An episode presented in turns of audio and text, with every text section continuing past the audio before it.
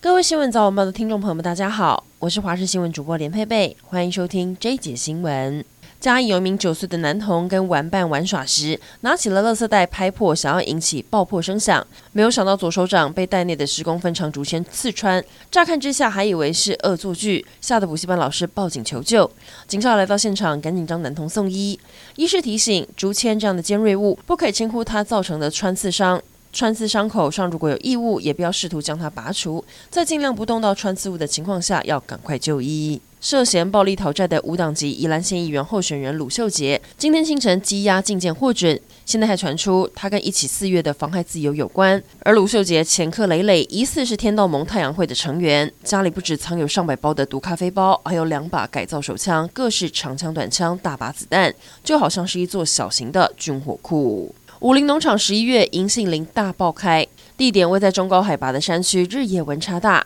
加上周围有溪流环绕，因此数百棵银杏林获得充足的水分滋润，银杏叶开好开满，而且也因为温差，银杏叶变色，从绿转为金黄色，加上又多又密，透过空拍，让农场变成了金黄世界。万物齐涨的年代，不过高丽菜一颗现在只要十五块，引发抢购。云林北港农民将卖相比较差的高丽菜运到传统市场贩售，一颗只要十五元，比市价便宜约一半，吸引婆婆妈妈抢购。农民表示，种植的是初秋品种，三号首次采收，品相好的运到果菜市场拍卖，品相差的一般会耕除做肥料。为了避免浪费，全家总动员自采便宜卖，补贴一些成本。酒驾上路害人不浅，憾事频传，尤其年底将近，聚餐变多，或是天冷吃姜母鸭，常常会有人黄汤下肚后还上路。以高雄来说，取缔酒驾件不减反增，到上个月就有九千一百四十五件。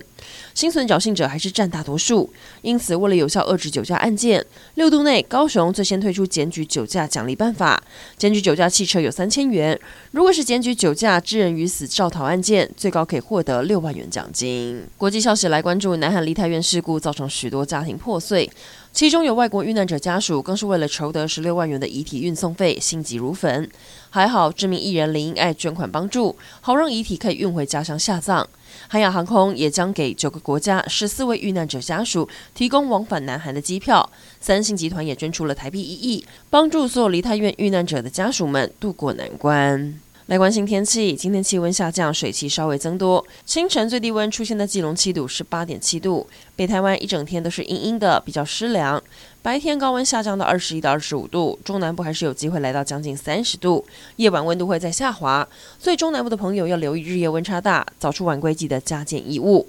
降雨方面，东北季风增强，迎风面桃园以北东半部会有短暂雨，其他地区多云，可以见到阳光。不过受到南方云系影响，山区偶尔也会有零星降雨的机会。